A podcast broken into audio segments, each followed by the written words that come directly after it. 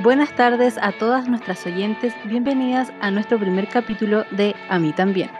En el día de hoy abordaremos la temática sobre la primera regla, o mejor dicho, menarquía. El equipo de grandes panelistas que nos acompañan en este capítulo son Valentina Cortés, Loreto Zúñiga, Catarina Soto, Valentina Ibarra y quien les habla, Carolina Ruiz. El vivir la primera regla o menarquía es una experiencia sin ninguna comparación. Sin duda experimentamos y hacemos frente a esta situación de distintas formas, pero de igual manera hay experiencias que la mayoría de nosotras comparten. Interrumpimos esta transmisión para Cuando me llegó la primera regla, la menarquía, debido a que ya había tenido conversaciones con mi mamá al respecto, como que no estaba muy asustada que digamos, en mi cabeza solo habían dos opciones. O tenía una herida, lo cual era problemático, o he llegado a la regla.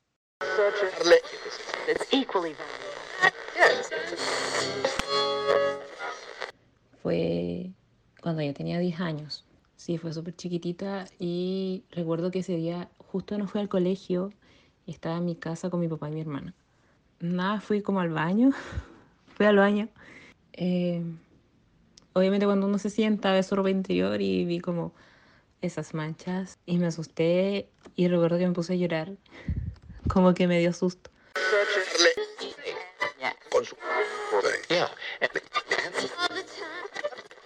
La primera vez que me llegó la regla, eh, me manché entera. y no estaba preparada para eso, pero ya sabía lo que era la regla, así que no me asusté. Independientemente de la edad en la que ocurre la menarquía, se tiene la costumbre de decirle a las niñas que ya son mujeres, por lo que se les impone una especie de madurez que no tienen por qué asumir a tan corta edad, y eso muchas veces puede provocar que las niñas se sientan presionadas socialmente.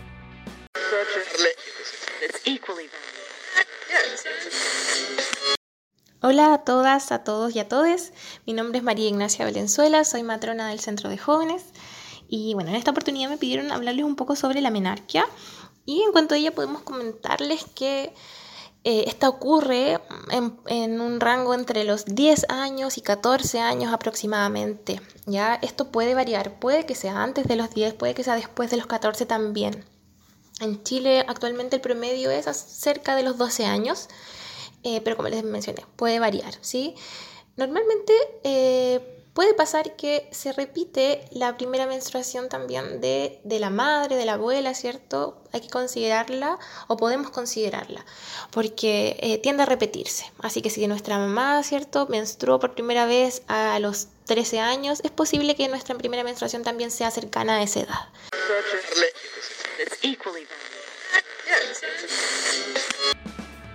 De hecho, como dato freak, me gustaría mencionar cómo nació la primera toalla sanitaria femenina, que en esos años aún no se conocía con este nombre. Esta surgió gracias a las enfermeras, quienes en plena Primera Guerra Mundial en 1917 hacían tipos de compresas de algodón en capas para sanar las heridas de los soldados y que no permitieran que la sangre siga cayendo. Pero esto no era simplemente algodón, era celulosa, la cual era cinco veces más absorbente que el algodón como tal.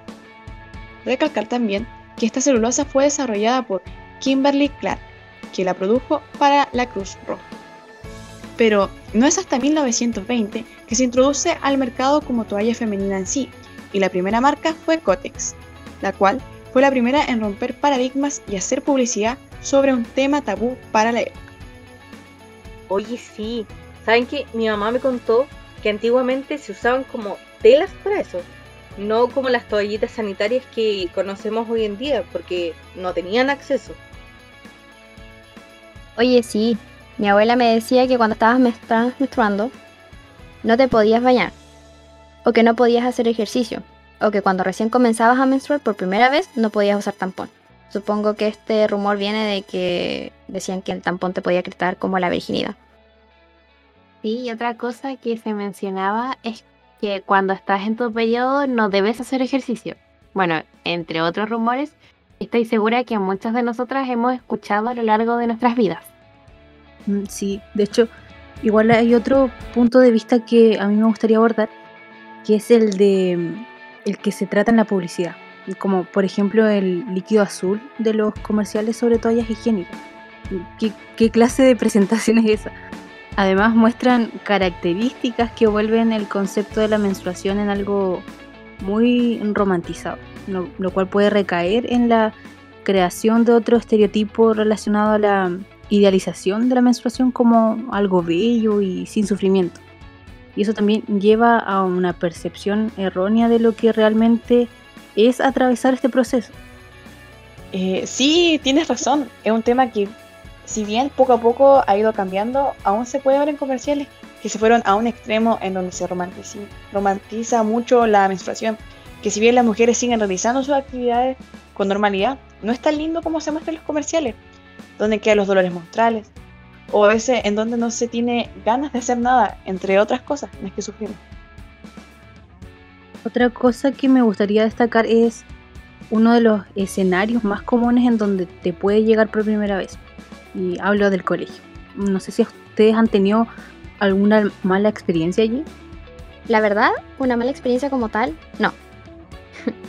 Pero sí he escuchado experiencias de amigas mías sobre cómo se mancharon y muchas veces los profesores no supieron cómo reaccionar. Pero creo que lo que me tocó vivir a mí fue lo de pasar las toallitas como si fueran como un contrabando de droga o algo así. También sucedía que algunos profesores no, deja- no te dejaban ir al baño. Entonces, tú por vergüenza a decir lo que te estaba pasando, te quedabas ahí sin hacer nada y nervioso durante toda la clase. Eh, en mi caso tampoco tuve alguna mala experiencia, pero al igual que la Catalina, sí vi compañeras pasar vergüenzas. Y bueno, una de ellas también fue mi hermana, quien una vez por el dolor se desmayó en una prueba. Y me tuvieron que ir a buscar a mí a mi sala para que la cuide mientras llegaba mi mamá. Sí, y a propósito de esto, tenemos una invitada. Ella es Maribel Cárcamo, profesora de educación diferencial de la Escuela Rural de Chifca en San Pablo. Bueno, Maribel, para empezar, queremos preguntarte si es que existe algún protocolo para el manejo y contención de personas menstruantes cuando tienen su menarquía. Por lo menos en el lugar donde yo trabajo no existe un protocolo. No existe un protocolo escrito, digamos, que diga cómo se debe trabajar esa, esa situación. Pero eh, frente al manejo profesional, todas las profesoras y profesores varones tienen manejo de cómo contener ese tipo de situaciones. Tienen, tienen el profesionalismo de saber atender esas necesidades. Sí, como si fuera un mercado negro, algo que no es normal. Recuerdo haber visto cómo una compañera le llegó su primera menstruación en clase y después la profesora llamó solo a las compañeras, a las mujeres, para realizar una charla. Y la verdad eso me dejó un poco chocada. Igual es como un tema tabú entre compañeros. Y, eh, ¿qué opinas tú, Maribel? Mm, yo creo que depende de cada escuela y cultura, de cada cultura escolar que hay. Porque de por sí va a depender dónde está geográficamente la escuela, si es un pueblo, si es un campo. En la escuela que yo trabajo es, eh, eh, como es de campo, sí por parte de la escuela no, ellos no, no hay mayores cosas que tapar porque lo conversamos libremente dentro de la clase y todo. Pero sí ellos tienen más confianza, las niñas por lo general, si hablamos netamente del tema de menstruación, tienen más confianza de contar a nosotras, a las profesoras, que en sus mismas casas sus mamás, por ejemplo. Sí, bueno, por lo menos a mí no me dijeron mucho. Ya mi mami me vino a explicar todo cuando me llegó. Puedo decir que por lo menos amigas que he tenido y que viven en la zona rural de donde soy yo, comparten la misma experiencia, de que no te dicen nada hasta que te llega. Sí, de hecho a mí me pasó lo mismo que a ti. Tampoco me explicaron nada hasta, hasta que llegó el momento. Bueno, por mi parte, siendo como de ciudad, eh, yo sí tuve la experiencia de que me hablaron mucho del tema, igual es porque soy la menor de, de tres hermanos y a mi hermana obviamente le llegó antes que a mí. Y me tocó también ver el proceso de ella, de el tema de comprar toallitas, saber qué toallitas usar, de cómo usarla, cómo ponerse la toallita, que es algo que no te lo enseñan porque en el colegio es muy básico lo que te enseñan. es como muy estructurado, es la parte científica de, de la menstruación, pero no es como la parte biológica del, del sentimiento o de los cambios hormonales. Nadie te habla de eso, es algo que simplemente experimentas. A mí una vez igual, a mí me llegó en el colegio mi primera regla. Y si bien mi mamá me había contado como lo que me iba a pasar, eh, yo así días antes le decía a mamá, no sé qué me pasa, como que me descompuse entera, no, no sabía qué me pasaba, entonces fue como súper chocante porque a mí en el colegio tampoco me dijeron como tu cuerpo se va a sentir extraño en los primeros días, ni nada, entonces como que solo pasó y de ahí me contaron sobre más de lo que pasaba, cómo tenía que cuidarme y cosas así.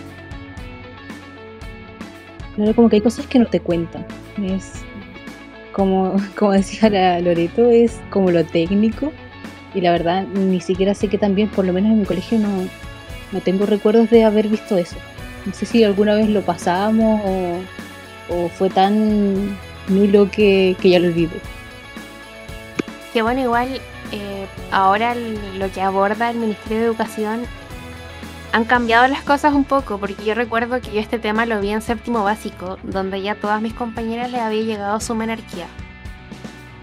Y este tema ahora lo están pasando entre cuarto y quinto básico, que es como una edad normal en que donde se empieza a conversar este tema, se les empieza a enseñar porque ya no es como antiguamente decían que a las mujeres les llegaba tipo 12, 14 años.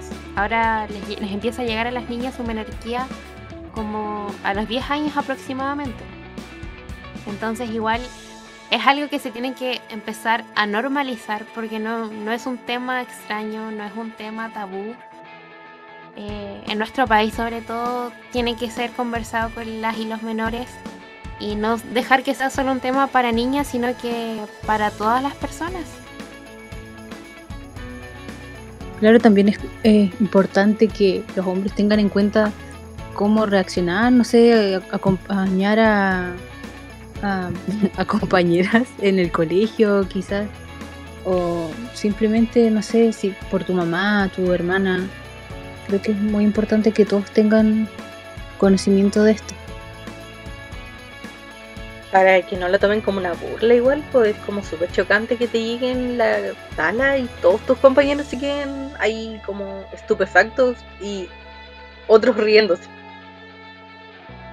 como si fuese un fenómeno. cuando es la, sobre todo cuando es la primera vez que no sabes qué hacer, porque no nunca has tenido esa experiencia antes, entonces muchas no, no saben cómo reaccionar y, y ya se suele tener como socialmente aceptado que, que la menstruación es como algo sucio o algo que se debe esconder. Pero se necesita como ese apoyo, sobre todo como dices, dices tú de la cuando te llega por primera vez. Eh, claro, como vimos en un tema que aún debemos abordar la verdad. Por ejemplo, el caso del artista en fotografías Rupi Kaur, quien decidió mostrar su experiencia mes a mes con la menstruación, titulada Periodo, en las redes sociales, en Instagram específicamente. Pero saben que lamentablemente la plataforma dio la baja a su publicación debido a que supuestamente infringía las políticas de Instagram. Sin embargo, para cuando la, eh, cuando la artista subió el contenido a Instagram, dada su, eh, fue dada de baja cuando recibía un cierto número de denuncias que catalogan este, este post como inapropiado, no porque la plataforma directamente lo considera inadecuado. Oye, dentro del contexto de este tema, queremos recomendar una película ganadora de un Oscar que precisamente toca el tema de la menstruación, titulada Period End of Sentence, eh, que es un cortometraje de 25 minutos aproximadamente, del cual nos cuenta lo que sucede con un grupo de mujeres en Delhi, en la India, las cuales pacíficamente van revolucionando la sociedad en la que viven y la que las ven a ellas. En el caso de este corto, para la sociedad, la menstruación es mal vista y es un tema que ni las propias mujeres hablan con tanta libertad. Pero luego convierten esta situación en un vehículo de movilidad social. Y bueno, no le contamos más, para no hacerles spoilers. Sí, y además que es súper cortito y es muy interesante. La temática es algo súper importante que debemos tener en cuenta, así que está muy recomendada. Hoy sí, chiquillas, vean esta película de verdad, porque desde el comienzo, cuando la empiecen a ver, se van a enganchar mucho en ella y estoy segura de que no se van a arrepentir. Cuando la terminen de ver y tengan su primera impresión, por favor escríbanos, comenten qué tal fue esa experiencia. Y solo vengo a decir que es una película recomendadísima. Y bueno, ya para ir cerrando, nos gustaría decir una frase de Judy Graham y es la sangre menstrual es la única fuente de sangre que no es inducida de manera traumática. Sin embargo, en la sociedad moderna, esta es la sangre que más se oculta, de la que raramente se habla y que casi nunca se ve. Si bien el tema de la regla es menos tabú, aún queda un largo camino por recorrer. Debemos llegar al consenso de que no es una sangre sucia o algo que se debe esconder. Es un proceso completamente natural con sus altos y sus bajos, que la mayoría de las mujeres vivimos durante, durante una gran parte de nuestra vida. Lamentablemente se nos acaba el tiempo, esperamos encontrarnos en un nuevo capítulo y no olviden seguirnos en nuestras redes sociales de Facebook, Instagram, Twitter. También nos pueden encontrar en Spotify y YouTube. Chao chicas, nos vemos en el próximo capítulo. Chao. Muchas gracias. Chao. Chao.